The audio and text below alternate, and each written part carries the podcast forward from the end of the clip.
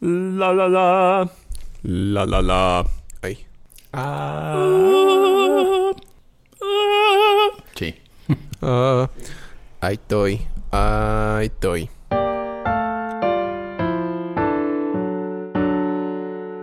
Sí los usan muy cerca, ¿no? Y también luego usan de esos... Como específicos de radio, ¿no? eh, Direcciones. No sé cómo se llaman esos. De hecho, no sé qué son. Ah, los que son los que tienen la- que son como larguitos. Y la capsulita está arriba, ¿no? En vez de Ujú. al lado. Sí, supongo que son un poco más, ajá, más direccionales. Porque Creo. los he visto que los usan también para grabar voz en música cuando hay más gente tocando alrededor. Ah, seguramente. Han de ser como... En vez de omni, como... Bueno, más bien en vez de cardioides, han de ser como muy direccionalillos, boleros. supongo. Casi no les sé. En eso no soy Yo. tan ñoño. Uno no puede ser ñoño en todo al mismo tiempo. No. Que eso estuve justo pensando, como si se va a tratar digo, ¡ah, qué padre! No sé en qué soy ñoño. Pero si no sé nada de Sí. casi nada, sí, sí, soy multiñoño y por multi quiero decir nada. multiñoñal. Multiñoñal. Multipass. Negocio multiñoñal. Más que nada, hemos vuelto. Luego de una vacación, y por vacación quiere decir nunca hay vacación. Con vacación quiero decir no vacación. No vacación. Que eso, sí, ya lo habíamos mencionado. Tal vez sí lo habíamos mencionado, pero es verídico que, que de eso que dicen, ay, si te dedicas a tu hobby, nunca vas a trabajar en tu vida, es ultra falsísimo. No, sí, no Más bien, si sé. te dedicas a tu hobby, toda la vida vas a trabajar todo el día para siempre. O sea, no, no vas a tener descanso nunca jamás. Entonces, no lo Sí. recomiendo, amigo. Sí, bueno, creo que sí es posible. De- creo que no, no podría ser un statement eh, general de la vida. O sea, Sí. no, no sería una regla de la vida. No. Sino depende de qué clase de hobby, qué clase de persona, qué clase de, de personalidad y de relación tengas con esa actividad y con otras Sí. actividades. ¿Cuál es su la aspiración de nivel de vida que le dé vida? Por- ¿En qué expectativas. país vives? Ajá, sí, sí, es muy, muy, muy, muy Sí. variable. Pero Puede ser, pero no es como que... Sí, no, no, no creo que sea. Ninguna de ambas sería tan sencillo, pero creo que si normalmente si uno se dedica a su hobby, pues estás todo el tiempo pensando en eso, Mm. haciendo eso. O sea, pues porque te ya se consume mucho de del recurso mental incluso diario. Entonces, pues es no vas a trabajar. Sí, como quiera hacerlo, pu- puede seguir siendo padre, pero... Ajá. Pero... Sí, no trabajar... mm, Sí, o, o a qué te refieres con trabajar? Ajá, ajá, O sea, trabajar sufrir, ajá. entonces quizás sufras menos. Maybe. sí, Porque de que se sufre, se sufre. Hay, hay padecimientos en todo, pero... sí. Pero, ajá, o sea, trabajar de... "Ah, tengo que ir a la oficina, tengo que hacer esto. Probablemente no. Tal vez ella... Iba a decir menos cosas tediosas, pero... Pero tal vez no. Sí, tal vez no. pero tal vez las haya, dependes... Ajá. pero vale la, más la pena Ajá, ajá. internamente que... Sí. que Ay, mi jefe me pidió... Ay, la junta que podría haber sido un mail y... Ah, sí, sí, sí. Sí, porque puede ser que lo que haces sea lo máximo, pero lo que haces no puede ser, o sea, no, no automáticamente te da todo lo que necesitas para que funcione, Ajá. ¿no? O sea, todos hay que hacer trámites, todos Sí. hay que este, organizar cosas, de todos hay que hacer talachas sí. diferentes. Gente horrible, gente irresponsable, eh, gente que no paga. Este. Sí. Ahí está, chipote. Lánzate por un camotito, mano. Este, am, ¿qué? Sí, no. Sí, sí, como, pues como nosotros está padre hacer música, está padre, pero igual es ah, gente que no quiere pagar, o gente que se le hace caro, o. ah, eh, ¿Qué más? U otros músicos irresponsables. Que en general, bueno, creo que nos hemos encontrado muchos músicos buenos, ¿no? Sí, muchos la han músicos sido muy, que son buenos y Muy que... cumplidores. Ajá, cumplidores. O sea, muy buenos como músicos está su cucu. y bu- que traen el cucu responsable porque hacen mucho ejercicio. y este es de las mejores frases de cualquier canción que exista para siempre. Tener el cucu responsable. Es lo mejor que hay.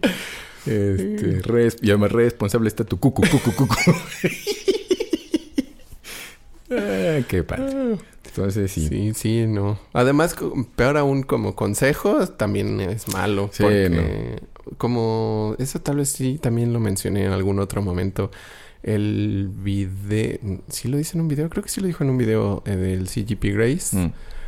Que a él justo le parece que, que el aconsejar que uno siga su pasión o que busque su pasión, sí se le hace como más daño para todos. Sí. Porque la gente que va a hacer eso, ya va a hacer eso, o sea, no, no va a hacer otra cosa.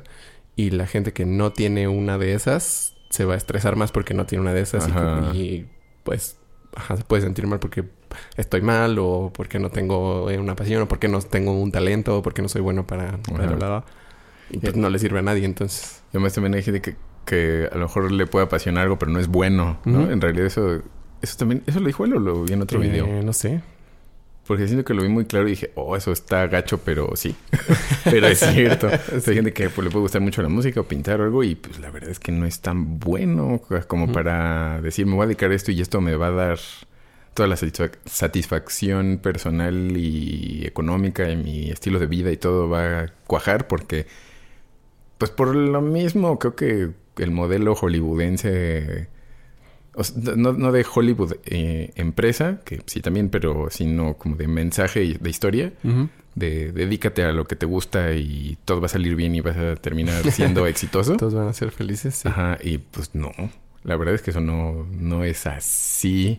Está padre, se oye bonito, pero pues... Pero, o sea, en- viendo la vida empíricamente, no Nel. parece ser el caso. Yo por eso ahora voy a ser bailarín. Porque eso sí deja. Pues ser, ser músico no, pero ser bailarín. Ballet de Amalia Hernández, ahí te voy. ¿Qué onda, ñoños? Ah. Esto es Doctor Mario, un podcast de la Original Soundtrack Band. Y otra vez, ya no sé cómo se hace esto. Ya se nos olvidó. Tendríamos que haber hecho. La idea era hacer una pequeña vacación a fin de año Mm. y regresar al principio de este año. Eh, ya no es ni siquiera el primer trimestre este año. Pero los ensayos habían estado muy intensos y luego el T-Virus ya ahorita nos está dando chance de juntarnos aquí. Sí, cierto. Este. Y mis zombies son tan... yo había- ¿Cómo dice el gato? ¿Cuál? Ah, sí. Yo había ponido mis zombies aquí. Yo había ponido a mis médicos y sector salud aquí. Entonces, ya que empezó todo esto, dije, ah, pues, pues vamos a grabar, aunque sean nosotros dos, unos capitulitos Pues sí, oigan. de una vez. Em, Guardando la Susana. Pero también, ¿verdad? Por mi alta productiva personalidad, no había grabado un carpacho hasta el día de hoy. Mm, Y el día de hoy no sé qué día es porque no sé cuándo va a salir este. Yo creo que la próxima semana o se hace hoy, la semana pasada. Hoy la semana pa- Viajes en el tiempo. pasada. Este. Y entonces yo tenía planeado ya un primer episodio para esta como temporada. Que en realidad iba a ser el primer episodio porque yo quería que fuera el último del anterior. Mm. Pero ese último ya ni sucedió. Porque empezaron los ensayos y el fin de año se puso muy intenso. Y entonces dije, bueno, que sea el primero de la siguiente. Y luego el primero de la siguiente ya no se armó porque...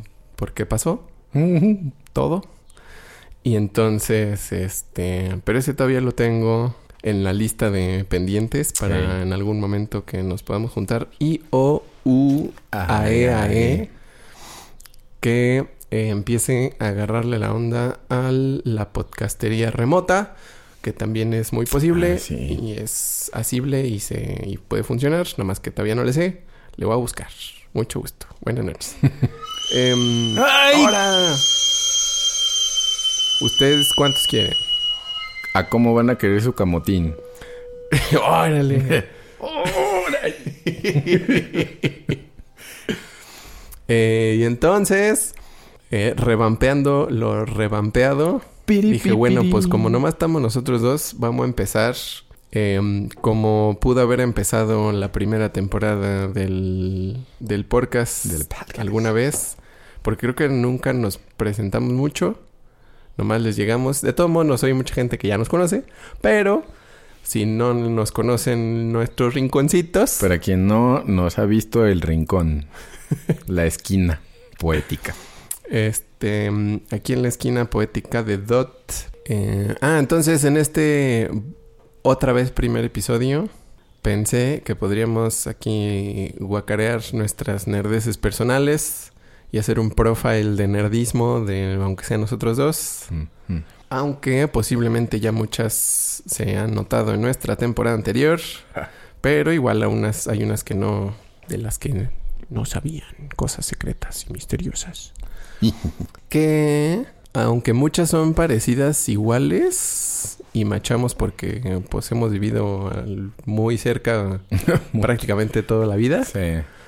También, nada más entre los años y las diferencias que hayamos cachado eh, de gente y de, pues nada más como de curiosidad e interés, creo que sí hay un... Un sesgo. ¡Ey! que está padre. Entonces, pensé yo en algunas cosas de mis nerdismos, Mm. eh, aunque como que me costó, me costaría trabajo identificar unos muy globales como de toda la vida, pero tengo unos como presentes, o sea, presentes del presente, que creo que Ah, podría em, generalizar si los pienso y si los hablo. Y Sí. como no los hablo nunca, puede ser que ahorita descubra algo en la vida. ¡Oh! Sí. Sugoi. Em, Este, sí. Es que además creo que es, aunque es un nerdismo evidente debido a lo que se dedica a la banda y de lo que hacemos y de lo que hablamos, bueno, o sea, es evidente a qué rumbo de nerdismo. También depende qué, qué nivel de nerdismo. O sea, por ahí ñoño principiante, ñoño, digamos como... ¿Qué podría Ñoño ser? noob. ñoño noob. Ajá, como ñoño noob quizás sea como el más... El escalafón más bajo en, el, en la medida ñoñística. El ñoño noob, el ñoño iniciado.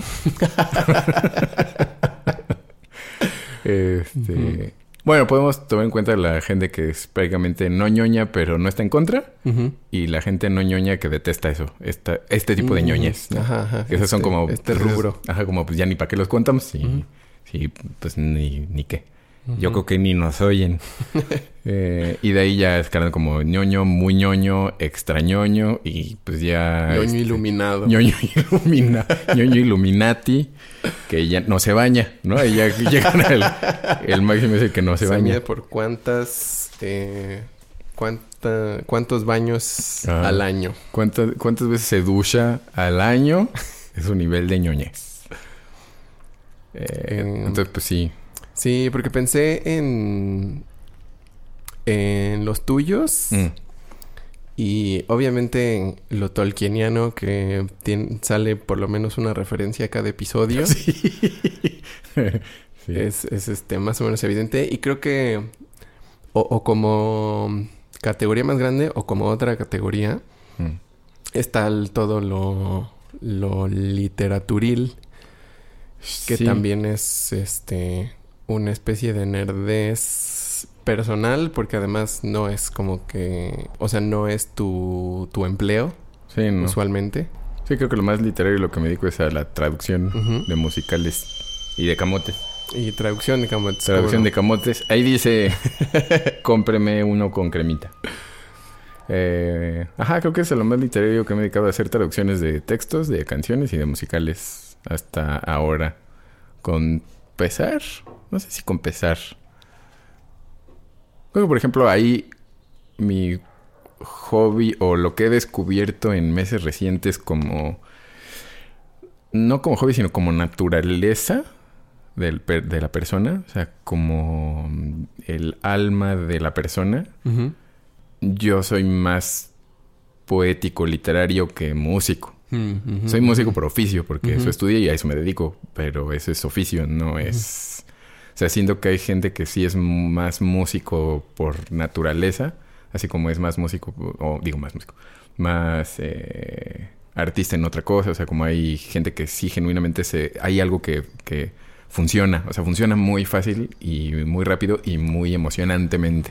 Mm. En otras, en otros rubros también, en medicina y eh, como el papá que se emocionaba mucho por, o sea, que le, le gusta mucho curar gente y arreglar gente, o sea, como de alguna forma es el hacer que las cosas funcionen bien, es su, su hit.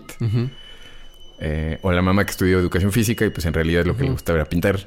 ¿no? sí. Entonces, pues eso es como eso era más su, su onda y o como bohemiosa Interna, sí. interna. Entonces creo que yo en ese sentido, de lo que hablamos del hobby o del trabajo o de qué, creo que lo mío es hobby porque no es súper profesional, o sea, sí, como dices, no es mi trabajo común y corriente, pero es lo que sí me emociona mucho. Mm. Que eso también lo he visto en, en la facultad, que ya la liberaron por fin. Digo, ya que pues, ya todo el mundo se está infectando, pues ya dijeron, bueno, ya la dejamos ahí. Toda saqueada la pobre. Este... eh, eso y lo que está haciendo, o sea, el, la- ir la- a las clases o conocer más a profundidad labores poéticas o labores literarias, sobre todo poesía, curiosamente que eso, pues sí, no, nunca fui un lector ávido de poesía y soy un lector Mm. muy irresponsable de poesía hasta la fecha, Mm. pero, pero es muy emocionante. Mm.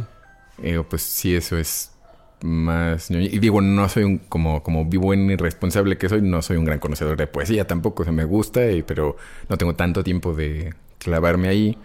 Entonces sé de algunas cosas, pero tengo amigos que podrían pasarse días hablando de, de poesía o de un poeta y, y otra semana de otro y otra semana de un poema y que Sí, yo, sí. pues, no, no, o sea, la verdad me gusta, pero, pero no sé tanto. ¿no? Creo que de lo más ñoñoso que sí podría pensar que, ajá, que como en, como específico, que no conozco mucha gente que sea así de, de intensa con lo mismo, así es con, con Tolkien. Tan ya cálmate un poco. Pero, ¿cómo? ¿Te acuerdas? Porque, bueno, es que lees a, en esa, a ese ritmo desde que puedes leer, ¿no? Sí, pues ha sido curiosín porque, porque bueno, siempre, no- bueno, nos enseñaron a leer desde pequeños, ¿no? Bueno, como co- yo fui al experimento y creo que ya fue un poco más perfeccionado cuando tú llegaste, pero era básicamente el mismo, el mismo procedimiento de conocer, ajá, el mismo sistema de palabras con colores y reconocerlas, aunque uno no tenga la capacidad del habla como Mm. bebé pero reconocerlas. Y quería yo poderme leer a mí mismo cuentos cuando era niño, Oh. cuando tenía como cuatro años, creo. Entonces yo quería leer los cuentos para dormir, no que me los leyeran. Entonces, pues iba, o sea, pues me dejaban, me daban chance de ir leyendo y, y era más, o sea, me fomentaban más eso. De los, de los cuentitos que teníamos, unos chiquitos Sí, que eran de sí. como 15 páginas, 12 páginas. Eh, pero pues sí fue innato, supongo, como esa esas ganas de creo que de historias, o sea, la- la- el contar historias o el escuchar historias me, me lo disfruto mucho porque siempre fui más de narrativa y de novelas fantásticas, supongo en particular, o de cuentos fantásticos, pero eh, bueno, ficción para, no, no decir nada más fantasía, sino ficción. Y, y, y, y, y, esa misma curiosidad que, por ejemplo, un ñoñismo muy general podría ser el... O también es- eso, eso se me ocurrió que podría ser las, solo las preguntas por qué y cómo. O sea, eso es lo que más, más me motiva, y lo que más me emociona, descubrir cómo funciona algo o qué, o por qué, el cómo y el por qué me gusta mucho saber. Entonces, eso, leer o investigar es una parte natural para el conocimiento humano hasta la fecha. Pero entonces, pues sí, desde tan escuincle el querer leer y querer saber más o querer como, ajá, pues seguir leyendo, seguir sabiendo cosas porque pues, estaba divertido hizo que gente alrededor me empezara a alimentar Mm. con nuevo input. Claro, sí, sí, sí. Que ahí fue cuando también de Squinkle la tía Silvia me regaló el... Creo que tenía 10 años. Cuando me regaló La historia interminable de Michael. Ende. Eh, ya había visto la historia sin fin, la segunda parte, porque esa fue la que salió cuando yo era niño. Hmm. La primera no me tocó verla. O la vi, supongo, quizás después. Me acuerdo de la dos. Ujú. Pero me regaló el libro porque me dijo, no, está más padre y bla, bla, bla. bla. Eh, pues sí, lo leí, sí me gusta mucho. Sí, sí, está, está, está muy, muy bonito y es muy, muy, muy grande. Y, pero el Hobbit me lo, me lo insistieron mucho, me lo prestó la, la tía Ujú. Araceli como a los ocho, ocho años por ahí. Órale. Y pues sí, sí, sí, cambió como todo, como, wow, esto está muy padre, qué padre. Y pues desde ahí, supongo, o sea, Eh. bueno, no supongo, pues es como, de ahí, bueno, de ahí lo tolkieniano. Y de ahí, por ejemplo, también eh, Rule, pues me pasaba Isaac Asimov, Ey. o cuentos de ciencia ficción, o también los cuentos de terror de que nos pasaba la tía Silvia, de, de- de- no, Araceli también era la que tenía los cuentos de la tía Araceli. De Lovecraft y eso, que también de niño era una pésima idea leer eso, pero sí me Sí, la sí, vivía es muy aterrado muchos, muchas noches. Sí, es muy terrible. Pero. Pero pues eso era, creo que el ten- creo que también el tener intelectuales y artistas alrededor Mm, que empataban con esa o que conectaban con ese mismo eh, interés, Sí. pues abrió puertas temprano. No, puertas También ñoñas ya con temprano. eso, ajá, sí, y con eso agarras carrera. Ajá. O sea, ya dices, ah, esto es lo que quiero, y después cuando tienes la, la, mm, eh, la mente y las posibilidades de escoger y de buscar, pues te vas por ahí, ¿no? Sí, O sea, dices, ah, pues está. eso quiero, voy para allá. Ujú. Sí, mm, sí, sí, son, son un montón de factores. Porque, mm, ah, como dices, a mí me enseñaron, digamos, igual a leer, pero yo nunca he leído tanto. O sea, he leído cosas y he leído cosas que, que me han interesado. Pero en volumen, no sé cuántas veces más cantidad de libros has leído tú que yo. Sí, bueno, sí. Y, que Y, es- y nos rodeamos de mucho de lo mismo. Sí, personas. Y, y creo que en realidad mucho de lo que he podido leer y de lo que... Imagino que de lo que me ha interesado y que he tenido acceso ha sido justo por como a través de ti. Entonces, este... Ajá, aunque hemos que- tenido muchas de las cosas, yo no, no fui tan, Sí, no en de ese las letras. No en ese rubro, sino a otro. ¿no? O, o agarraste como, es- como especialidades de esas ñoñeces ha- hacia otro, en, en- a otros, a otros caminos. Incluso en lo de Dungeons, porque Dungeons, pues, haciendo cuentas también que dije, bueno, Dungeons and Dragons podría ser algo de lo ñoño. Sí, pero no, o sea, ya ahorita viendo que hay tanta gente tan intensa ñoñísticamente y más joven o mucho más joven que yo, que ya son genuinos amos del calabozo. eh, digo, pues yo lo, o sea, la primera vez que jugué era en 1998, 97, por ahí. O sea, hace 20 y cacho de años. Eh, pero pues nada más por eméritamamente ser vie- más viejo, pero, pero no sé tanto tampoco. O sea, no, nunca me la viví jugando Dungeons and Dragons. O sea, jugué un tiempo. Entonces, pues sí conocí y sí jugamos, pero ahora, por ejemplo, tú ya conseguiste los libros, estudiaste, y, como has hecho un lore de, de Calabozos y Dragones que es bastante más vasto que el, que el mío. O sea, el dominio de, de ese, ese reino es ev- evidentemente también mucho más amplio y mucho mejor que el mío, que es escaso y, y medio como etéreo, un poquito. Ahorita sí, ahorita con, con este, especialmente al principio de, de, de la resguardación Mm, antivirular, mm.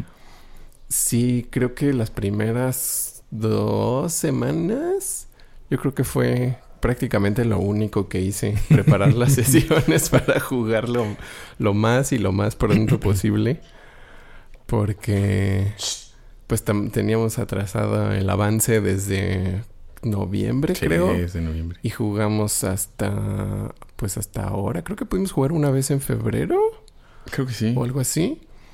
Y luego ya otra vez hasta marzo. Entonces la de febrero fueron tres, cuatro meses sin haber jugado. Y ya tenía así muy atorado ese... ¡Ah! Tenía Sí. mucha emoción. Mucha deuda. Y- Deja veo casi el chipocle. Sí. Entonces, sí. Ajá. sí, y ahorita sí creo que es de las cosas que más me gusta hacer.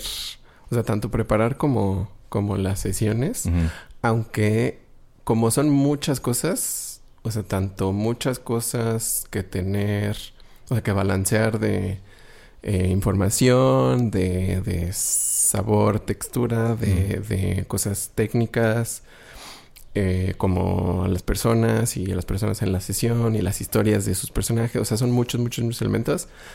Y además de eso, tiene, o sea, el elemento social mega importante. Casi siempre me da, me da nervios todo, pero aún así como que es... l- No, no sé qué es, ahorita estaba pensando qué, qué ah, como qué aspecto o qué aspectos son los que, los que mm, persigo Mm. o por qué me gusta tanto. Y no sé, la verdad, ahorita no estoy muy seguro. Creo que puede ser que sí me gusta el inventar cosas. Obviamente la fantasía, siempre la fantasía me... me me llama, si, si hay muchas opciones y una es de fantasía, me voy a ir por la fantasía. Entonces, como que eso ya es algo. Este, pero creo, ahorita me estoy imaginando que puede ser que esto me da chance de inventar cosas y de mm, nerdearlas a un punto que digo, si por mí fuera, las nerdearía a puntos infinitos en que nunca terminaría de hacer nada. Pues sí. Pero esto en parte me obliga a no neces a que no necesariamente todo tiene que ser tan perfecto y tan profundo, porque de todos modos los que van a hacer algo con eso son los jugadores, no yo. Entonces me da chance tanto de tener algo completo, entre comillas, o sea, eh, decir ya hasta aquí y este y ya que se ejecute, o sea, en cierto sentido la creación eh, se, se- se completa durante la sesión. Entonces es como una especie de, de performance ya así resuelto. Y esto fue. Y también me da chance de este de no necesar, o sea, no tener que pensar en todos los detalles y en cómo se conectan todas las cosas. Mm. Este, que aunque es lo que a mí como por emoción me gustaría hacer, también llega un punto en el que ya me da flojera. Entonces me deja decir, bueno, ya le voy a flojear porque no sé si esto va a tener sentido o va a servir de algo. Este, a, a, as opposed to, como digamos, actually escribir una historia, o sea, escribir incluso un cuento o una novela o una historia más larga, en la que sí sería yo responsable de que todo tenga sentido y de que todo se conecte y todo, este, sí, de que todo, Sí, todo, tendría que funcionar y estar Ajá, bien sea hilado. congruente. Ajá. Y aquí finalmente lo que he estado viendo con, con todo este tiempo de, de hacerlo y dejar de hacerlo Mm. es que por, por ser tan como tan presente iba a decir anecdótico pero no creo que esa sea la palabra o sea como Mm. tan vivencial Ajá. eh, y que depende completamente, o sea, lo que pasa y cómo se vive la historia depende completamente de los personajes y de cómo ellos los, lo perciben, no de cómo yo sepa qué es, sino de cómo ellos lo ven. Entonces hay muchas cosas que no importa si no tienen sentido. Claro. O sea, na- nadie las va a notar porque si ellos no las notan, nadie las nota. Nadie lo va a notar. Ajá. Ellos son la única percepción. Que debe ser lo que pasa en las películas, ¿no? Que la gente extremadamente ñoña y que se pone a- que- bueno, que hace un minucioso y eh, un meticuloso tratado como un detallado estudio de, de, de las películas que notan como, ah, esto no tiene sentido, aquí se les fue, aquí no es el... Y a- probablemente los directores digan como, ay, ya, no, eso Sí, ni se va a notar, X. hombre, o sea, ni va a ser relevante. A lo mejor alguien lo nota, pero pues... Y ya, ¿no? Ujú. Pues, Que hay cosas, hay mm, historias, creaciones y cosas que explícitamente muestran cómo saben que eso es así y que y, y con eso mm, creo que el punto es decir, bueno, más bien como exponer cómo eso no es lo importante de algunas historias. O sea, hay, hay, hay em, formatos y no sé, simplemente estilos tal vez de, de crear como el de no, Don Anillos, en Ujú. que todo se hace mucho más padre porque tiene sentido, porque todo es rico y todo Sí. viene de un lado y todo es conectable y todo lo puedes entender más e investigar más como el mundo en el que vivimos. Sí, puedes ver Don Anillos, bueno, puedes leerlo. Y si quieres saber más sobre qué están haciendo referencia, puedes irte al Hobbit o puedes irte al Silmarillion para ver. O sea, y todo es más y más, o sea, es profundo y profundo y profundo y profundo. y Ajá, profundo, ajá, profundo. como existe, o sea, existe todo eso. Sí. Pero hay otros formatos y otros estilos en que eso no es para nada lo que importa, ¿no? Lo que importa son tal vez los personajes o sus decisiones en particular o su situación en particular o simplemente la historia o, y, o la estética. Hopefully no nada más la estética, ¿verdad? Pero sí. este, pero sí hay como otras cosas en que enfocarse, como por ejemplo Urinetown, que, o sea, si lo piensas como world building, pues no tiene sentido, o sea, nada tiene sentido en ese mundo, ¿no? O sea, nada sería posible porque es completamente absurdo e ilógico. Sí, que es lo que preguntan también muchos, ¿no? O reporteros o cuando están haciendo... Pero, pero ¿cómo se llegó a ese lugar? No o sea, es una, una tierra, Dios. o sea, en tierra 224, ¿no? O sea, Sí. es como un mundo paralelo en el que eso sucedió. Sí, y creo que la gente... Bueno, de- decir la gente ya se empieza a ser un poco irresponsable, pero hay un, un tipo de gente, este, o hay, sí, no sé, no sé cómo más agruparlos sin agruparlos, este, pero que tiende a clavarse mucho con eso en todos sus Ujú. medios, o sea, le cuestiona mucho eso, no sé, a los cómics o a todos los juegos de Zelda, por ejemplo, que pues inicialmente, no, o sea, ese no era para nada el, No. el punto, ¿no? O sea, solo eran iteraciones sobre la misma idea ajá. y pues ya pueden experimentar y hacer cosas raras porque, pues, Pues sí, ¿Qué no había importa? O sea, precedentes. Y este. Y. Pero sí hay mucha gente que se clava con. eh, pero este, ¿cómo se conecta? ¿Y por qué hizo? Si hubiera hecho esto, esto ya no tiene sentido y cosas Ajá. así. Y creo que Dungeons en particular, aunque el, el world building lo vuelve más padre y para el que lo hace puede ser muy divertido. Ya en la sesión creo que ese es solo un elemento que le puede dar como un- una sensación de profundidad y puede ser más atractivo para algunos tipos de jugadores.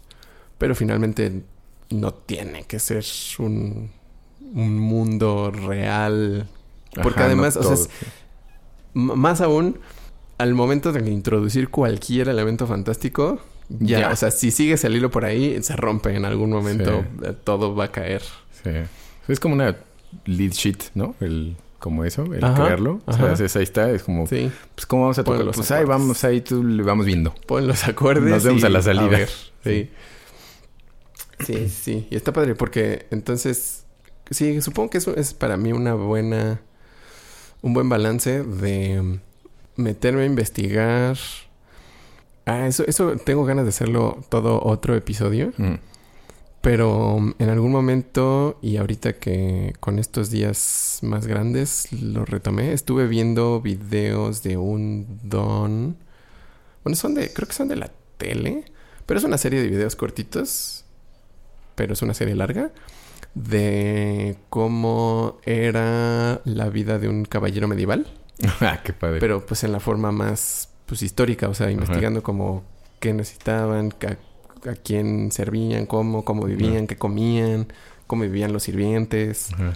este, cómo se alumbraban. Ese, ese episodio, de hecho, no me acuerdo por qué lo busqué. Probablemente referido de algún este otro texto o video donjonístico. Mm.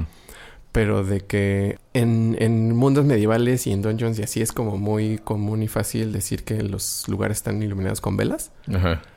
Pero el- este videillo que busqué justo hablaba de como de cómo la gente común realmente iluminaba sus lugares porque las velas eran muy caras. Hacer una vela era muy caro porque es mucha grasa Claro.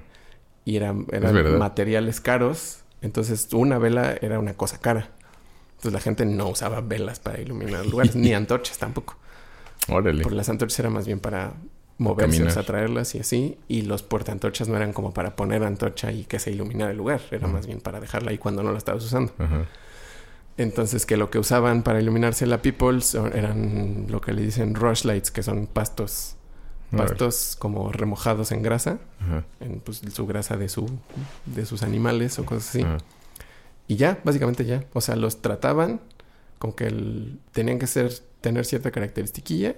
O sea, con que no todos funcionaban. Entonces había que eh, cortarlos y escogerlos y sumergirlos en manteca. Bueno, en, su, en algún tipo de grasa o aceitillo. Y ya, y se prenden. Y lo que dura. Y entonces duran, ajá, duran más o menos un buen tiempo porque son largos y son baratos de hacer porque puedes agarrar así un montón, sí, sí, sí, sí, sí, sí, de pastos y pues ya haces muchos y ya los guardas. Órale. Entonces, o sea, ese es el tipo de cosas que, que me gusta mucho averiguar cómo era, cómo Sí, funcionaban en realidad. Está chido. Porque es relativamente fácil imaginarte así, ah, el castillo y le ponían antorchas o ponían velas y así, Ajá. que es como el trope y lo, lo normal. Ajá. Este, Sí, es parte pero luego del digo, consenso. "Eh, un momento, ¿de verdad era así? A ver, voy a ver cómo era en realidad y a ver si puedo acercarlo más. Y no más porque no va a tener ninguna función, pero se me hace padre averiguar de dónde salieron estas cosas. Sí, es que todo, todo eso hace. No solo. no solo enriquece más el juego. Porque no me. Creo que eso no dice gran cosa en realidad. ¿no? Cuando alguien dice como enriquece el juego, Enriquece. enriquece la obra. Lo hace más Enrique. Lo hace, sí, hace más Quique. Y eso es bueno. Guay. ¿Qué? Creo que sí, o sea, no estoy en desacuerdo, eh, pero creo que más bien de la forma en la que puede enriquecerlo es de una forma de más o menos intangible, por decirlo así, Ah, y hace que el mundo desde el narrador y por consecuente quienes lo escuchan o quienes están viviendo ese mundo, en el caso de Calabozos y Dragones, se sienta mucho más consistente, se siente más claro en dónde estoy. O sea, hay algunas cosas que uno se puede imaginar, como lo que pasó en la... Ahora en la taberna, ¿no? Bueno, en... Ajá, como en el... Ah, sí, sí, pues es una taberna, con una taberna abre el día, en la mañana y en la noche. Sí. Eso, pero, ah, yo me imaginé que era como un Vips. No, yo pensé que era un bar de mala muerte, una cantina. Es como, sí. pero que, que eso no, no es necesariamente malo, pues. O sea, se puede como hacer el consenso rápido. Pero a la hora de imaginarte un mundo y de saber que tu mundo funciona de una forma, todo tiene mucho más consistencia y más carnita y más Mm. mantequita. Sí. Y que como que siento de repente yo la necesidad un poco para mí de, de sí buscar esas cosas. Porque tiendo, creo, a ser mucho más visual. Visual en el sentido de que me cuesta un poco de trabajo imaginarme las cosas. Este. Con, con, con palabras. Ajá, ajá, ajá. Entonces, sí, pero si veo una cosa, o sea, me siento mucho más como dentro y puedo eh, manipularla más fácilmente. Sí, pues sí. Es más humano, ¿no? Ajá. Sí, sí, sí, sí. Sí, porque eso de palabrear sí es está muy reciente. Sí, es, muy, es un invento ah, de muy hecho nuevo. estaba viendo, ¿viste ese video del SciShow? De cómo eh, de formas específicas en los que los humanos están evolucionando. Ah, no, lo tengo, lo puse en la lista, no lo he visto. Está No chido. visto. Y obviamente ya mientras más cerca, o sea, los últimos, los cambios que están posiblemente viendo en estas generaciones y que son más cortitos y más presentes, pues están mucho más borrosos, ¿no? Es como tal vez estamos cambiando así, posiblemente estas generaciones están siendo más así. Ajá, la tende, o sea, tiende a, ¿no? Ajá, no, pe- no se y, ni siquiera como que por, por lo que las características que están investigando, como que eh, como están, o sea, estas las que son ya más, más últimas y más cortas, eh, pues son prácticamente de una generación a otra. ajá, ajá. Entonces las características que puedan ver y las conclusiones a las que pueden llegar son así, "Ah, como que puede ser Sí, que es- este cambio sea relevante, pero puede ser que no. Sí. Este, pero está chido. Sí, está Ah, sí, interesante. ver. Sí, hay cosas que de- tienen así seis mil años y cosas así. Sí, pues es muy nuevo. O sea, sí la escritura eh, en sí es joven. Sí. Aún comparado con la historia del Homo sapiens, no es, no es vieja. O sea, sí es bastante reciente. Este. Sí, entonces me he estado dedicando prácticamente a hacer Dungeon Master. Ajá. Supreme. De, de- de tiempo completo y luego también tocando algunos ratitos. Ajá. Pero, eh, y, y, por ejemplo, en ese sentido, o sea, aunque los dos hemos estado expuestos a la misma radiación, casi, eh, digo, en los, simplemente haber llegado a la familia a la que llegamos en diferentes momentos históricos, Sí. eh, cambia de cosas, Ujú, o sea, cambia de eh, la frecuencia de la gente, los hábitos y eso, por ejemplo, que es lo que también le explicaba a, ¿a quién fue? No me acuerdo. Alguien que me cuestionaba "Ajá, por qué tan bolchevique yo. Este, que le decía que cree que pues es lo que, o sea, yo de niño eso eso era lo que oía esas discusiones, no no acaloradas, eh, de, de vez en cuando se ponían acaloradas porque siempre hay siempre hay algo de Sí, pues intensidad. sí. Pero pero la- en las reuniones que yo recuerdo ir mucho y con mucho más interés y que me resonaban mucho era con nuestros parientes intelectuales de izquierda. Y con la- el canto nuevo y el legado de las, de las luchas estudiantiles, la- los poetas y la música folclórica que hablaba de protesta y que Ujú. eve- eventualmente dije, ah, ya entendí, ¿no? Ya cuando crecí dije, oh, claro, o sea, eso, eso yo lo conozco y eso yo lo conozco.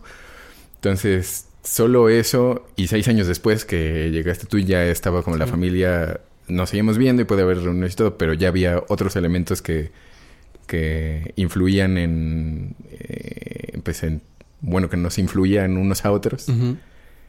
Y ya estaba yo también, o sea, como un elemento, Sí. como otro elemento que empezaba a tener sus propios intereses. Sí. Entonces eso ya hace que tienda hacia un lado y el otro. Que en ese, que decía, ahorita lo decía por lo de la música, porque si bien siempre me gustó la música y las clases de música y aprender flautita en la primaria, eso se me hacía súper padre. eh, no la empecé a estudiar con cierta, no seriedad diría, pero como con más ahínco, sino hasta los 15, hasta la prepa. Ujú. Y de ahí que tú empezaras a estudiar piano un año después, cuando cumplí 16. Que tú tenías entonces... Nueve. Pues nueve, nueve años. Y por ejemplo, yo a los nueve años fue que leí lo que, lo que o sea, como las obras principales, o sea, fue como un... Como, como momentos de cumbre o momentos como... eh, puntos de inflexión históricos Ey. Que es como esto en ese momento causó este tipo de cosas, ¿no? O sea, yo me puse a estudiar guitarra y un año después quise aprender piano y bueno, una, una, este, me cuesta tanto olvidar de Mecano en piano eh, y pues tú empezaste a aprender piano y de ahí ya, ¡fuf! pero yo no estudié música tan temprano.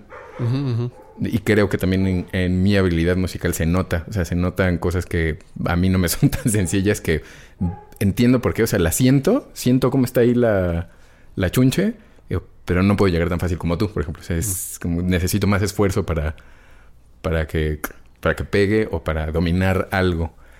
Eh, en ese sentido contrario a, a cosas de abstracción literaria o lingüística, por ejemplo. ¿no? O, o filosofía que se oye muy mamila porque si es como, es que me gusta filosofar, que sí, que creo que eso es lo, como, ese sería, por ejemplo, creo que como el, el destilado de, de persona o de actividad que sería es ese como la ñoñez en el por qué y cómo de la sociedad y del humano, o sea, del humano en sí mismo y cómo armonizar como, mundo, es de lo que más, más, más, más, en lo que más me gusta pensar, como en por qué esta situación es así, por qué pasa esto, por qué eh, estas relaciones se, se, se mutaron, se rompieron, se trastornaron, no podría haber sido así, podría haber sido de esta forma, o sea, de- de- como todo las- lo, lo que hace que eso se construya o, o no. Ah, es lo que en realidad me toman la mayor parte del día. que ahora investigar las cosas de las paparruchas y fake news.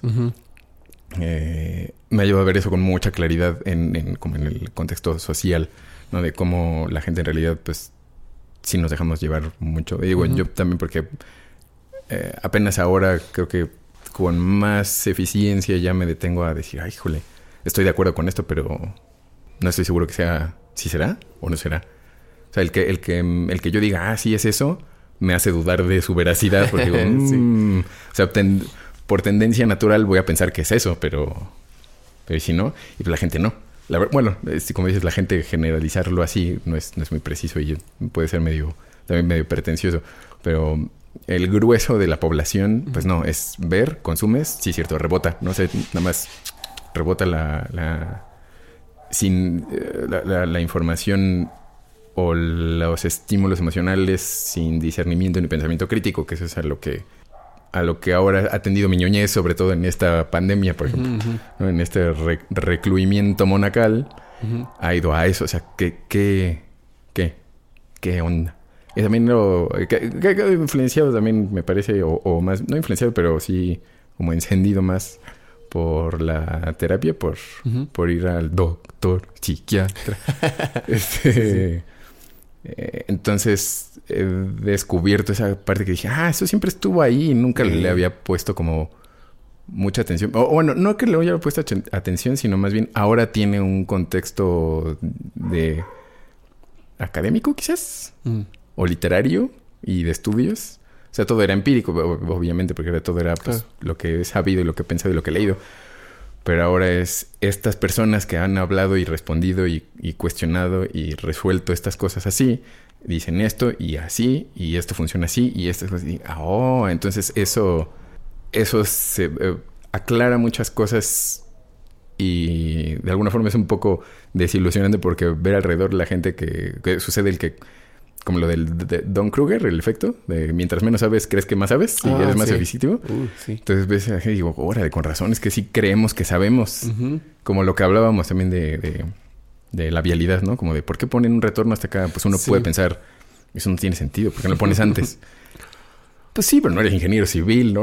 No eres planeador de calles, no sabes qué consecuencias podría tener si pasa esto o si pasa esto otro, si pasa... No, a, tu comodidad, como lo, lo vemos, por nuestra comodidad, no está bien ahí. Pero, pues no sabes. En epidemias también es como, deberíamos haber hecho esto y deberíamos haber pasado esto. Sí, pero no sabes, la verdad es que no lo sabes. Ni tienes la información completa, para empezar. Nada, o sea, el fragmento de información que tenemos es... que podemos tener y que podemos entender así como personas de gente normal. Sí, como legos, legos a la epidemiología. No. Pues no sé, o sea, a mí me suena que a lo mejor lo que me dices tiene sentido y digo, como sí, pues yo pensaría lo mismo, pero no lo sé, o sea, ¿para qué te enojas o para qué o, qué sentido tiene o estudiale más, ¿no? O si te interesa mucho, pues te clavas, que es como lo que a mí me llama la atención, me gusta conocer, o sea, cosas de lo, de lo que más me emociona en la, en la existencia es saber algo, o sea, entender algo o comprender algo, digo, es lo más emocionante que, que, que hay y más satisfactorio. Pero creo que eso como regresándolo medio forzadamente, como envuelta en U, en el aspecto filosófico, poético, literario, creo que está en mi, como en mi espectro de ñoñez eso. Mm. O sea, como esas abstracciones de, de del cuestionamiento humano que van en eso. Por ejemplo, la poesía tiene eso que es tiene esa posibilidad, que, eh, como por ejemplo la libertad que te da a ti el crear con, con menos precisión, digamos, el donjonismo. A mí la poesía me deja impactar sin necesidad de ser súper preciso. Decir, esto quiere decir esto con esto, que es algo... Explicativo. Sí, sin ser explicativo. O sea, puedo golpear con una imagen en el papel y esa imagen es e, exactamente eso, eso lo que estaba pasando. No es tan preciso, o sea, porque no es preciso. O sea, pudo haber, puede haber sido porque vi una manchita en una pared que dije, esa manchita está padre. Ni me acuerdo de la mancha de la pared. O sea, es como, ¿te acuerdas de un atardecer de hace dos semanas? No me acuerdo. Pues por eso también les dejé de tomar fotos. Por ejemplo, me gustaban los atardeceres y dije, no, no las veo. Ni veo las fotos. ¿Para qué la fotografía? o sea, lo padre es porque lo veo y me gusta. Pues ya mejor lo veo y se me olvida. que se vuelva parte de el atardecer como abstracto mm. y no este atardecer en específico. Del 12 de mayo de 1999 o sea, no sé, o sea, ya no, no lo voy a ver. ¿Va a valer la pena? Pues sí, a lo mejor vale la pena, ¿no? Para alguna emoción en específico, eso que vi me emocionó, pero ahora tengo un abstracto de un atardecer en una zona, o sea, hasta en el puente que está por aquí por la casa, o sea, un atardecer en esa zona lo puedo ver de muchos colores y muchas cosas, y es el atardecer como concepto y no como cosa específica. Entonces, eso, esa capacidad de la poesía me gusta mucho por eso también. Porque es impacta nada más como, como ahí está y eso, bueno, impacta no solo por lo breve, sino ajá, no es no tiene que ser explicativo, ni tiene que ser específico, ni tiene que ser ultra detallado. Entonces puedo solo contar lo que vi o lo que sentí sin explicar. Entonces eso, es, eso es, es muy liberador también.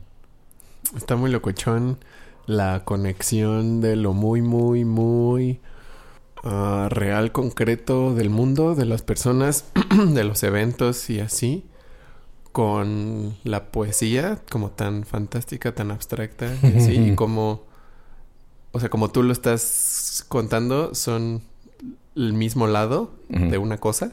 O Oh. sea, esas dos, dos cosas son una, una sola cualidad pues, en ti o tuya.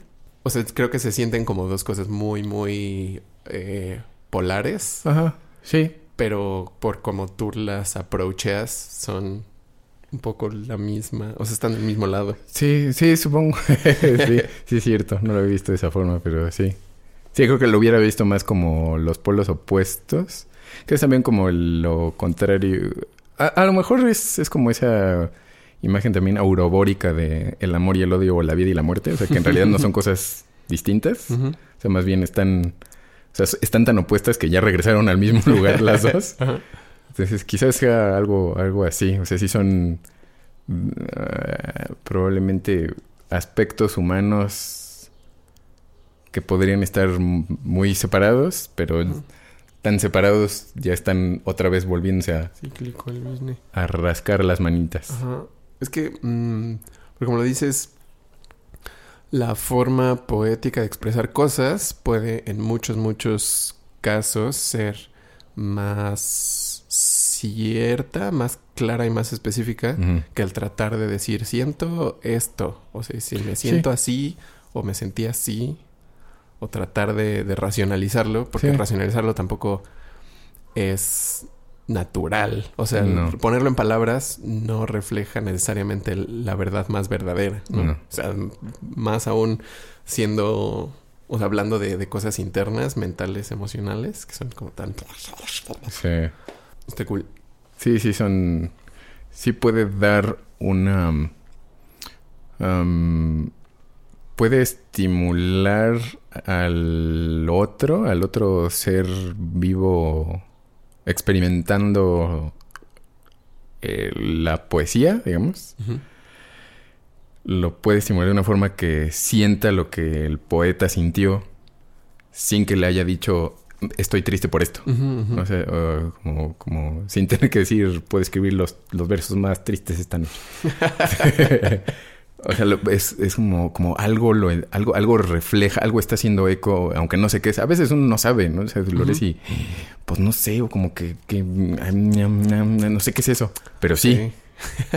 Pero sí. Ajá. O sea, sí es específico y es muy específico, como a lo mejor es un tipo de tristeza o un tipo de nostalgia más bien, muy específico, o un tipo de felicidad muy específico. O sea, no es felicidad, ah, estoy feliz. No, o sea, es una felicidad por... O como las palabras esas que no tienen traducción en otros idiomas, como Sí. el Schadenfreude y como esas ondas. Ah. Ya sé que así no se dice, pero... Para pa, pa generalizarlo. Ya sé que no se dice Shakespeare, pero... eh, o sea, que es muy específico a qué se refiere ese tipo de, de, ondas suceden. Y sí es um, de alguna forma tranquilizador, creo. El no tener que llegar ahí. A ver, es, padre, en realidad creo que ex- explicar quién eres o explicar cómo te sientes a alguien que sí va a escuchar es, eh, es, es padre. O sea, alguien que sin juicios capta la información y, y entiende, o sea, o, o trata de agarrar la onda sin decir, no, creo que en realidad tú quieres decir esto y, y esto es lo que sientes y seguro lo haces por esto, eso que eso lo detesto, por eso también Mm, ya muchas cosas dejé de explicar, ya no, no te voy a explicar porque me vas a querer decir, deberías leer esto, deberías hacer esta cosa, es como, no te lo estoy diciendo por eso, te estoy diciendo porque quiero que, que entiendas quién soy. ¿no? No para que me des lecciones de algo. Eh, o sea, si quiero un consejo, si quiero algo, pues te pregunto, pero, pero creo que también estamos acostumbrados a, de alguna forma, como, como sociedad, como ver como, ah, yo te voy a ayudar haciendo esto. Es, pues, no, te estoy contando algo nada más, ¿no? Entonces, cuando alguien escucha eso, es, es padre, pero si no, sí se vuelve laborioso y es... Y las palabras también llegan hasta cierto punto también. O sea, es- hay un límite de Sí, claro. explicación al que puedes llegar y ya se empieza a volver ruido. Ya no... El rendimiento funcional de lo que estás explicando ya se pierde. Ahorita que, que decías de, um, de la clavación con cómo funcionan cosas, Mm. como de cómo y por qué y las personas en particular, creo que yo, o sea, me dio la sensación ahorita de que, de que yo estoy más alejado de, como del mundo. Siento que tú estás más en contacto con cómo funciona el mundo real.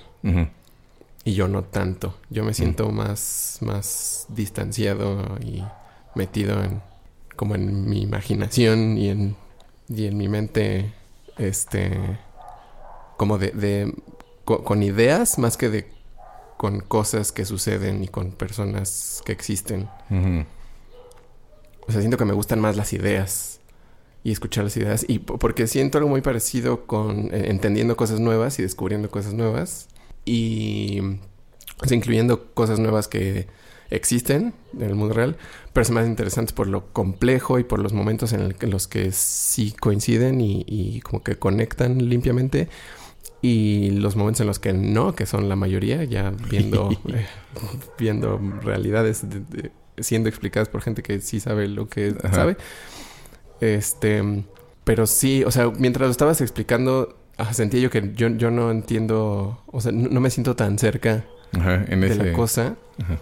Y este, up- up- y creo que en cierto sentido por eso me relaciono como me relaciono con las matemáticas. Ajá, sí. porque las sí. matemáticas me divierten y se me hacen sencillas, se me hacen padres, pero nunca en un contexto práctico real.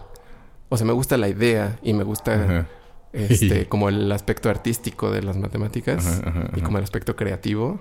Y me gustan los misterios y me gustan los así los puzzles y, y tratar de resolverlo y tratar de conectar y este creo que de hecho diría que los mm, como no necesariamente género pero formato de los que más me gustan ver leer y consumir cosas Mm, son misterios o sea, me gustan mucho, mucho, mucho los misterios. Entonces creo que esa es la forma eh, como más abstracta y de idea que, en la que me gustan las matemáticas. Y este... O sea, y pensando en que mucha gente dijo, ah, yo pensé que ibas a estudiar ingeniería porque Ajá. te gustan las matemáticas. Y yo, no, qué, qué aburridísimo Sí, se pues, me haría hacer algo así. sí. O sea, tan técnico y como... eh, o sea, resolver una cosa... Sí, no, o sea, Sí, no, creo que no. más bien podrías, a lo mejor en un, el rubro matemático, las ondas como matemático en sí. O sea, como quiero estudiar matemático. Ajá. O sea, un matemático como... No, no, no, no sé los actuarios a qué se dedican, pero que creo que sí es una carga matemática bestial. Pero creo que si un matemático, matemático investigador, Ujú. eso podría ser divertido. Porque pues, sí es nada más clavarte en ese mundo y a ver a dónde sale. Y hay muchas cosas que se, se escuchan y se ven así completamente inútiles. Que en cierto sentido creo que simplemente los procesos que usan y el tipo de... em, como de caminos mentales y lógicos eh, sirven para más cosas. Incluso los sistemas más abstractos que parecen inútiles pueden llegar a tener su función en otros, este... No sé por qué pensé en la palabra condados.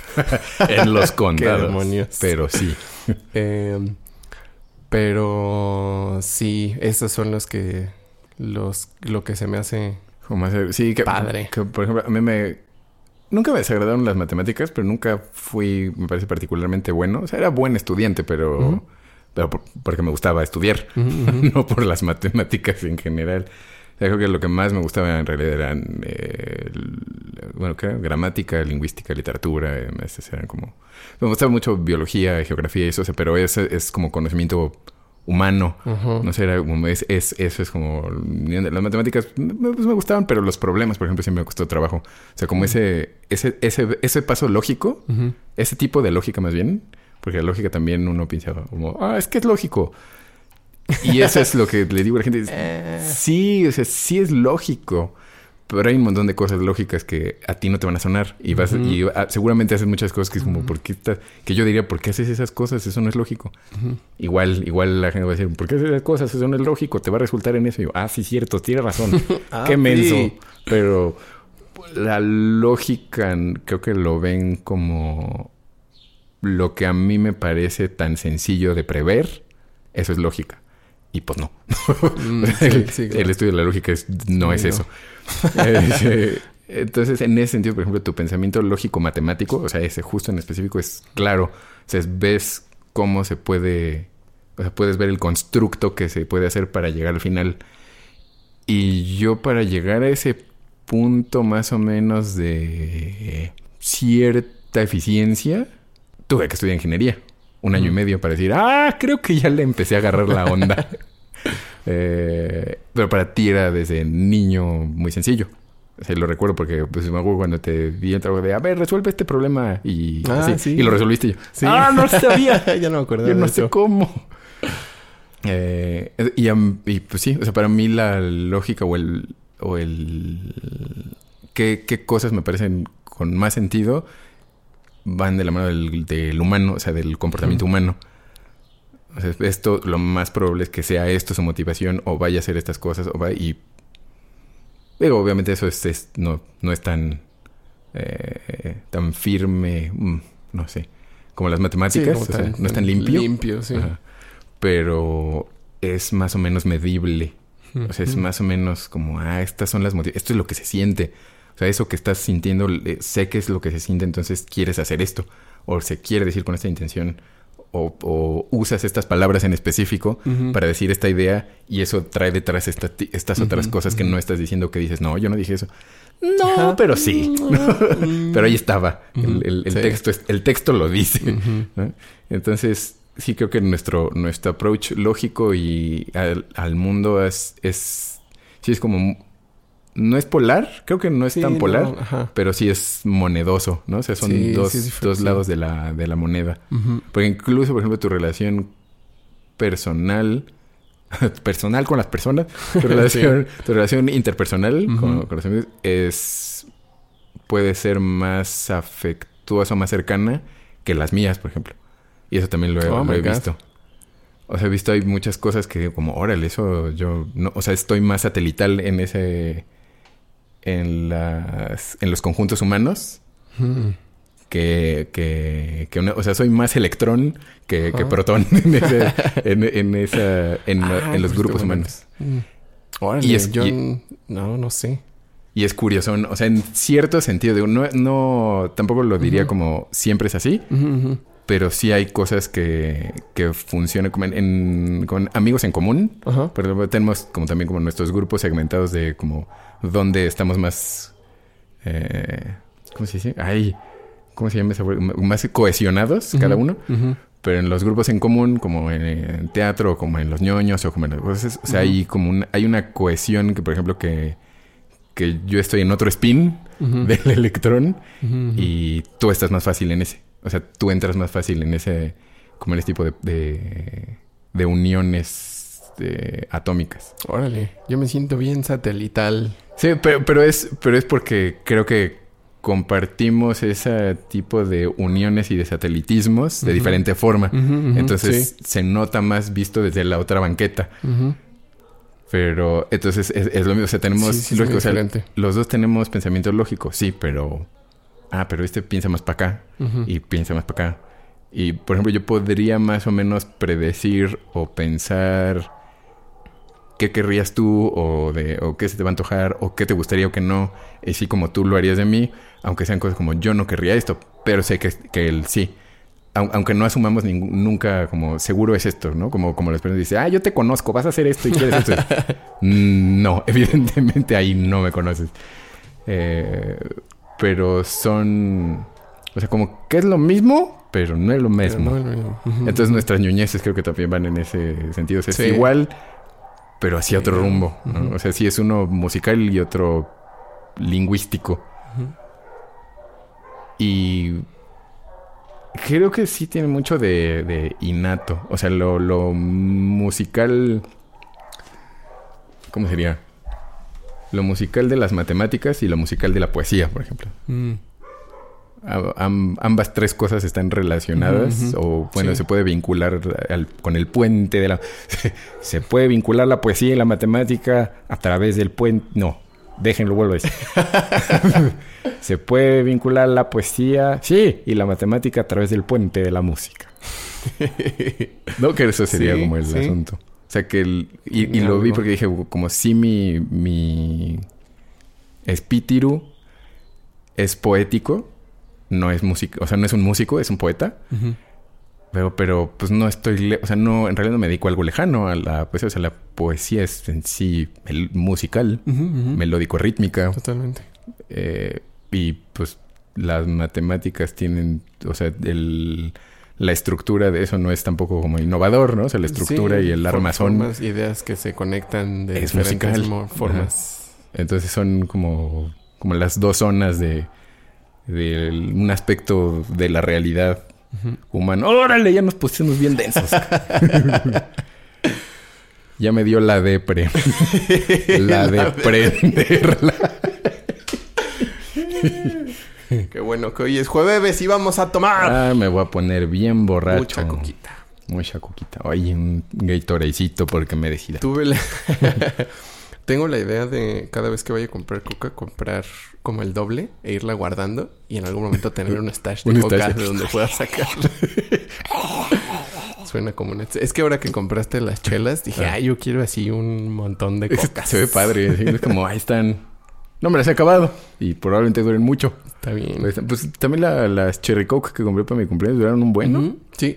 Sí, pero entonces creo que fuimos de ñoñeces generales a ñoñeces específicas y a ñoñeces human, humanistas, Ñuñeces existenciales. existenciales humanistas, schopenhauerianas. Sí, que, que creo que estuvo bien porque em, nuestras ñoñeces comunes, Mm. que, uff, tengo una cosa de la que también les quiero contar, Ah. porque, porque a quien le estoy hablando, o bueno, o sea, a ti te podría contar y seguramente sí te interesaría, pero no creo que a nadie más que quisiera contarle le interesaría, pero le puedo contar al micrófono y no me tienen que poner atención. Así a que- escuchar. Ahí les va. Entonces, ahora verán. Eh, no, pero tiene que ver con nuestras ñoñeces eh, como más compartidas. Mm. Que eso tendría que ser, bueno, creo que tendría que ser en el episodio, el especial, que estaba pensando que fuera el final Uh. anterior o el principio de este, Mm. pero ahora va a tener que ser en otro momento. Que, eh, que va a ser con nuestro primo Raúl Mm.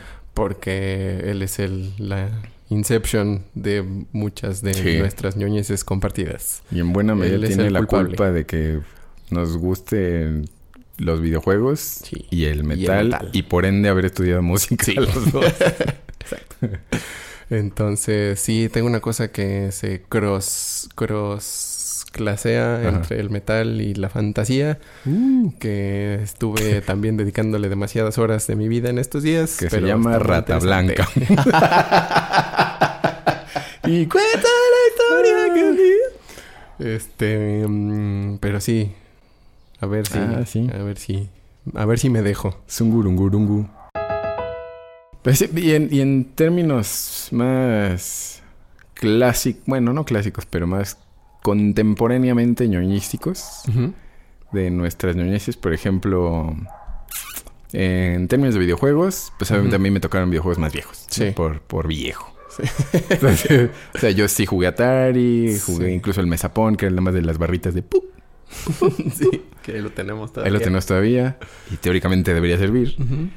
Eh, pero, digamos, como ya más, más millennial, pues el NES, que se- nu- siempre lo quise, nunca lo tuve, Ey, pero tuve el Sega Master System. ey. Eh, jugamos Sega Genesis Del Sega Genesis, me y acuerdo. el Super Nintendo, pero esos son mis referencias, por ejemplo, de videojuego más viejo. Lo más, o sea, Pokémon ya para mí ya es, Sí, no que lo hemos mencionado, o sea, ya, ya estaba grande. Sí. Me gustaba Pokémon, pero, pero ya está. Y entonces y me quedé de todos con los primeros 151 Pokémon y un poquito de los que siguieron. Pero ya más para allá ya dije, no, pues ya no los conozco. ya son muchos. Eh, y a ti, por ejemplo, como a ti, a tu generación es más, es más. Pokémon. De ahí, sí, desde en, en Pokémon. cuestión de en videojuegos. adelante. Ajá. Ajá. Y... O sea, el Super, pero el Super ya fue como lo más, más, más viejo. Sí. Y bueno, el, el Nintendo que tenía Oscar, ¿no? Sí, que luego Tenía jugamos el, el Nintendo Tecmo. Bowl y tenía Game Boy también. De repente Ah, jugaba sí, algo en el Game Boy. En su Game Boy. Eh, pero sí, o sea, más bien desde el Super y ya más con el 64. 64. Y ya, Que ahí, es- ahora sí, Ajá. agárrense. Y qué más? En anime también, por ejemplo. ¿no? Que también cuando hablamos de anime, pues yo lo que veía eran los reruns de Massinger Z. Astro Boy no me que gustaba sí porque sufría. Muy antiguo, sí. Remy, Sa- Candy Candy, Sandy B, La Princesa de los Mil Años, esas cosas, pero que ya eran... Sea, que no fueron para mí, pero son mis primeras referencias de, esa- de esas cosas. Y las tuyas ya fue más Caballeros del Zodíaco, ¿no? Sí, ajá. Dragon Ball Caballeros. Y después Pokémon Y también. después Pokémon. Sailor Eh, Moon Ranma. Los Sailor Moon clasiquísimos. Eh, ¿Y de cómics, quizás? De cómics. Pero tú nunca compraste muchos cómics, ¿verdad? Mm, mm. Creo que es posible que nunca haya leído un cómic completo. O sea, creo que hasta ahora, ni siquiera, ni manga tampoco en realidad. Hmm. De hecho, hace apenas poquito me eché el, el primer volumen del manga de Pokémon. Ah, Está yeah. padre. Tengo que echarme el segundo. Sí, yo tengo ahí mis decenas de Spawn, porque sí me gusta mucho. Y fui a las primeras, las primeras conque del al 94, 95 o algo así. Y a la mole. Creo que sí, a las primeras, a las conque y a la mole sí fui. Eran en el World Trade Center. Ujú. Y fue donde compré cosas, donde conocí Dragon Ball Z, porque pues Órale. no, no había Dragon Ball Z todavía. Mm. O sea, venían en unas revistitas cutrísimas en la entrada, esas que regalaban. La Sí. Domo se llamaba, Domo Magazine. Bueno, no estaba, no estaba fea. Es que eran, impresio- era baratona. O sea, era sí. accesible. No baratona por chafa, sino porque traía buena información. Y Sí. los Saiyajin esto, y venían como perfiles de las padre. razas y quién era el Cocoon y eso. Entonces, y que era el Super Saiyajin y esas cosas. Estaba, estaba chido, pero ahí fue que los conocí. Y me acuerdo porque los veía yo, pero ¿quién es este? Está igual. Como era impresión blanco y negro. Cuando se hacían Super Saiyajin dije, pues es el mismo mono. ¿no? ¿Qué es eso? Y ya, este... Pero ahí fue donde empecé a conocer cosas. Que en una de esas fue donde conocí Spawn. Porque en la entrada te Oh. regalaban el número... Y apenas lo, lo empezaron a Ah. traer Editorial Vida a México. Y te daban el número uno, que era el número cero especial de la Conque. ¿Es qué? A la Mesif. Creo que era la Mesif. Creo que no era la Conque. No ese, ese era de la Mesif. No, Mesif 90 y pelos, 90 y algo. Y dije como, ah, órale, chido. Y yo no sabía que ese era el... eh, de ahí había salido Violator, que era el cómic que... El Ah. malo es el que tenía Violator. El- como la Sí, serie de cuatro sí, cómics. sí. Y me lo había enseñado y yo nunca había visto algo tan violento como. Dije. "Esto está muy sangriento. Y ya cuando me encontré una de las portadas del Spawn, creo que era la 4, el Spawn 4, era la cara de Violeta y dije, ah, no manches, ese es ese mono. Y ya que lo vi, Ah. dije, oh, y lo empecé a comprar. Mm. Entonces, pues ya ahí tengo varios. Y del Hombre Araña también pues, tengo muchos porque el Maximum Carnage, Ey. que se me gustaba mucho. Entonces, del Hombre Araña también tengo todo y la de los clones y eso, pero sí. creo que tampoco podría decir como, ah, soy súper conocedor de Spider-Man y de Doctor Strange, por ejemplo, que cuando, cuando me encontré que venían cositas chiquitas, empecé a comprar algunos que eran como flip. Entonces venía Cuatro Fantásticos por un lado, el Doctor Ah. Strange en otro, no sé qué. Y luego ya los dejaron de publicar y pues ya, mm, ahí quedó. Pero el Hombre Araña también, cuando se acabaron esos arcos históricos, ya no me llamaba tanto la atención. Entonces, pues ahí quedó, pero pues tengo ahí mis decenas de cómics que eso sí me, me gustaron. El juego de, el de Super de Maximum Carnage está bien bueno. Difícil, r- r- r- cérrimo. Ese lo remarqué en la lista de videojuegos que terminé con un marquito porque dije, este es de los máximos logros de un videojuego que he podido tener jamás en la vida. Fue el 60 o el 61 que terminé. No manches. Estaba muy difícil. No en el 61, en el número 60. Este, pero que... Y en, li- en literatura sí es más o menos semejante, ¿no? A lo mejor, bueno, como es literatura, pues sí mi... mi como mi... No alcance, pero como mi interés es más amplio. Sí, muy cañón. Pero regresa normalmente siempre a ciencia ficción y fantasía. Eh, Mm, Los terrores. los terrores. Que ahora ya leyendo ya no me da nada de, de terror. O sea, se me hace muy bueno más bien. Como Sí. se me hace ocultistamente muy interesante. No, que también eso es algo que a lo que hemos ido- estado expuestos desde Squinkles, también al, Sí, al- al ocultismo y el misticismo. Sí. Entonces, ya ahora, viéndolo ahora, es, es como, ah, órale, está, está padre. O sea, sí también tiene mucho, mucho, mucho, mucho a carmita y grasita ahí. Sí. Eh, pero por ejemplo, en música también tu, tu propio como alcance es, es, sí es, es más amplio. O sea, las cosas Mm, que, a las que tienes acceso y que asimilas con más facilidad, sí es algo Mm. que yo lo hago más bien a través de ti. hmm. O sea, lo oyes y, ah, creo que ya le empecé a entender. Pero no está, no me está tan a la mano. O sea, no es algo que a lo mejor que yo diga, ah, eso me interesa. Si no, si no lo filtras primero tú. Entonces, es- esas son como en ñoñeces compartidas. Creo que no es videojuegos, anime, caricaturas, cómics. Sí, es nada más una cosa de tiempo, ¿no? Ya que le hemos sí, dedicado más- más colección. Ajá. Ajá. Sí, y el sí. otro ya es más, es más intenso, manos. Este, pues sí. Sí, creo que nunca nos habíamos puesto tan, tan intensos en un, en un episodio, ¿no? O sea, siempre habíamos pues, tocado temas como hondillos de repente, Sí. pero este sí ya personalmente profundo, ¿no? Bueno. Estuvo bueno. La gente oyéndolo, ya cállense. Pues recomiéndenos algo de qué chidorrear ahora Sí. que estamos aquí solitos. Sí, sí, sí, échense su recomendación. Usted que no tiene nada que hacer, señora baquetona, señor baquetón. Eh, y... Ah, pues ahora podemos hacer ese de los autos, ¿no? Del automovilismo. Sí, tengo eh, como tres o cuatro ideas para nosotros. Eh, como tres o cuatro de invitados. Nice. Que, mm, este... Sí, nada más tengo que ver cómo funciona remotearlo. El remoto. Pero no es tan complicado. ¿Ustedes cómo funcionan remotos? ¿O no funcionan? Cuéntenoslo todo.